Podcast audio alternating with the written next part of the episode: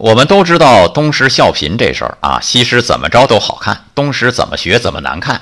还有一个故事跟这有一比，古时候有个美男子叫潘岳，偶像派，每次拿着弹弓走在洛阳的街头，那些女粉丝啊都会拉着手围堵他。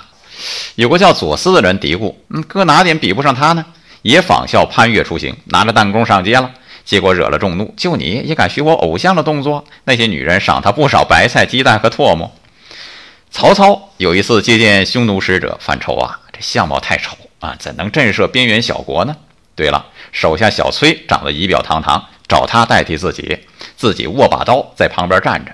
回头问使者，使者说：“魏王不错，不过旁边那个捉刀者才是真英雄啊。”呵呵，相貌这事儿，三十岁之前是爹妈给的，三十岁之后要自己对自己负责。相貌之上，气质是更高的境界，挡也挡不住。爱生活，高能量。